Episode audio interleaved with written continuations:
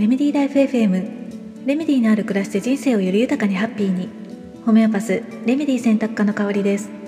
普段はホメオパシーというドイツ発祥の自然療法を中心にフラワーエッセンスハーブアロマなどなるべくお薬に頼らずに心と体を緩めて人生をより豊かにハッピーにしていきたいと思っている方のためにレメディ選びのお手伝いをコンサルテーションを通して行っています。レメディというのは本来の自分に癒して戻すもの言葉気づききっかけといった全てを表す言葉。このチャンネルではホメオパシーフラワーエッセンスといった自然療法のことまたその時私の興味のあること楽しいと感じたことときめいたことなどもざっくばらんにシェアしていきたいと思っています。さて今日はカルカーブっていう牡蠣の殻のね硬いザラザラしたねあの外側の層と牡蠣を守る柔らかい内側のね層の中間にある真珠層っていう部分からできたレメディについて、まあ、少しだけお話をしてみたいと思います。なんでねあの話をしてみようかなって思ったのかっていうとまあ朝活のテーマだったからっっていうのもあるんですけれどもあのカルカーブってねこうどちらかというと子どもの根本体質レメディーの一つっていうふうに言われていて大人に使うイメージってねそんなに私はなかったんですね。でも、まあ、実はね人生の転換期に役立つレメディーの一つで、まあ、健康な時のねメンテナンスとしても使えるレメディーでもあるので、まあ、今日はねそんな大人の使い方についてご紹介をしてみたいと思います。さてあのカルカーブなんですがあの牡蠣のね真珠層っていう部分から作られていますって冒頭にねお伝えしてみたんですがあのカルカーブの人をね想像する時に一般的にはあの色白でね締まりがなくって、まあ、ちょっとぷよぷよしているタイプってねこうあの牡蠣の中身のイメージから表現されることが多くって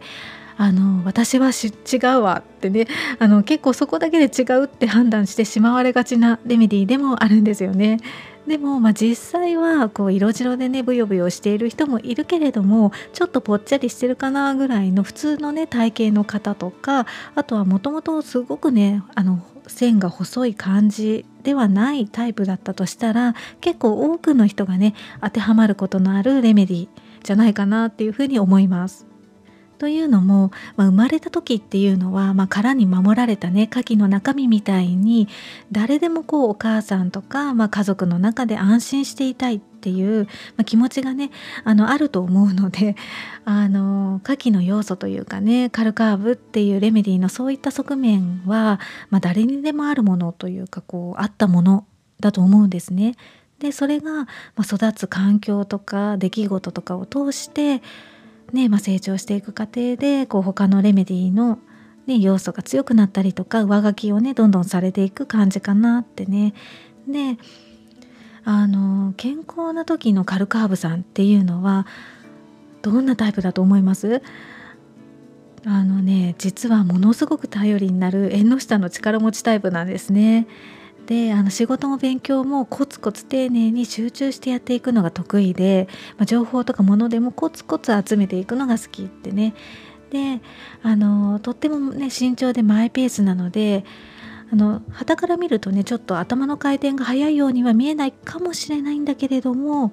あの自分でね納得してコツコツ行動していくタイプなので実はすっごくねしっかり自分の軸を持っていて自立をしているんですよね。でまあ、あとは特徴の一つとして、まあ、飲み会とかねあの新しい環境とか、まあ、新しい仕事とか、まあ、そういった、ね、変化に対してストレスを感じやすいところがあるっていうのがあるんですけれども、まあ、慣れてしまえばね全然平気であのなのでこうね最初だけちょっと打ち解けるまでに少し時間がかかるタイプなんですよね。まあ、結構そう考えると、まあ、ご自身だったりとか周りにねそういう方って思い浮かぶんじゃないかな。ね結構、うん、私もあの自分の中のねカルカーブの要素って、まあ、あまり見てこなかったんですけれども、まあ、今日話をしていてねああ結構あるあるって見つけてすごく嬉しくなりました。うんでまあそんなねカルカーブさんのお悩みでね多いのはもちろんね炭酸カルシウムなのでこう物質的に見てね歯とか骨の問題とか結石とかね石を体に作りやすいとか、まあ、リンパ腺が腫れやすいとか、まあ、風邪をひきやすいとかね疲れやすいっていろいろね本当にあるんですけれどもその背景にあるテーマっていうのはやっぱり安心だと思うんですね。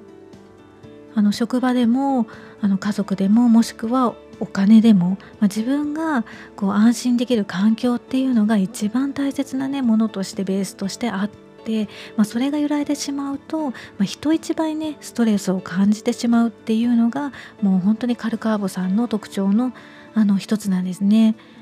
でまあ、なので、まあ、そこからねあの無気力とか慢性疲労とかうつとか心配からの不眠とか片頭痛みたいなこう症状が出ることもあるし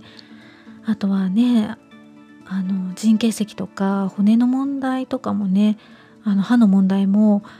やっぱりこう不安っていう腎のエネルギーとすごくあの深い関わりがあるのでやっぱりねつながっていると思うんですよね。うん、でもあの生きていく上では誰でもね必ず人生の岐路というか あの節目とか転換期っていうものはあって安心ってこう揺らぐものなんですよね。もう全てをもう常にこう揺らいでいるのがこう人生なんでね。ねなんかこうね思春期とかもそうだし更年期とかもそうだしね。で、まあ、カルカーブ気質がある人はそういった人生の新たなステージに差し掛かると人一倍こうストレスを感じやすいっていうことを知っているだけでももしかしたらねこう何かしら症状が強めに出るかもしれないっていうふうに心づもりをしておくこともできるし、まあ、そんな時にねもちろんあの他他にも対応できる、ね、レメディーはたくさんあるんですけれどもあの普段からこう自分の気質としてこうカルカーブっていうレメディーを知っていたらあのその時にねカルカーブを取ってみるとふーっとねこう楽になることも